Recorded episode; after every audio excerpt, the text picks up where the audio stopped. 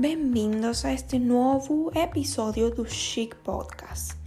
Hoje vamos falar sobre um tema muito interessante que faz parte do nosso novo segmento Swap. Esperamos que gostem e estamos abertos a novos temas para discutir.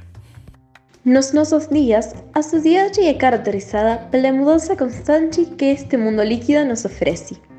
Além dos avanços na forma de comunicar, por exemplo, acredita-se que o que não é mencionado não existe. Esta etapa pós-moderna destaca-se por seu processo de transformação cultural. Os impactos dessas mudanças reconceptualizam a sociedade, a história e o eu.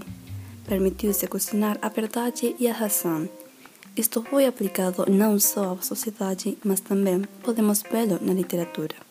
O que nos leva ao tema do podcast literatura pós-moderna, onde entre o autor e o leitor há um contrato, no qual o leitor aceita ler sob as regras do autor. Algumas das principais técnicas são a fragmentação, o paradoxo, a retórica, o humor negro e a ironia. Também aparece um novo recurso, a intertextualidade. O que é a intertextualidade? Quando lemos um texto e encontramos uma referência a outra história, é uma mensagem que só nós podemos decifrar, porque entendemos de onde vem. Por exemplo, se estamos lendo e os personagens falam sobre um rapaz com óculos, uma cicatriz na testa e o que pode fazer magia, rapidamente pensaremos no Harry Potter.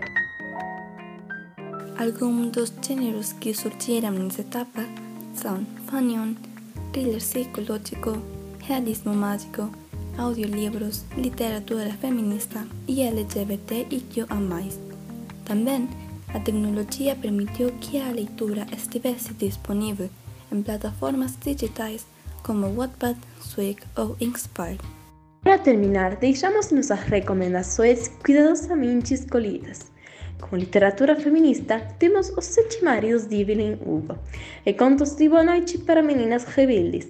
Na literatura LGBT, temos With You junto a Restop. Para o organismo mágico, escolhemos Harry Potter como Percy Jackson.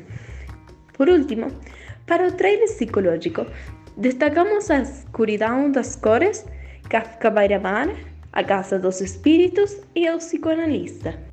Isso é tudo por hoje. Lembre-se de nos seguir em nossas redes sociais, como Cheat Podcast, e ouvir nossos episódios anteriores em nosso perfil do Spotify. Até a próxima semana!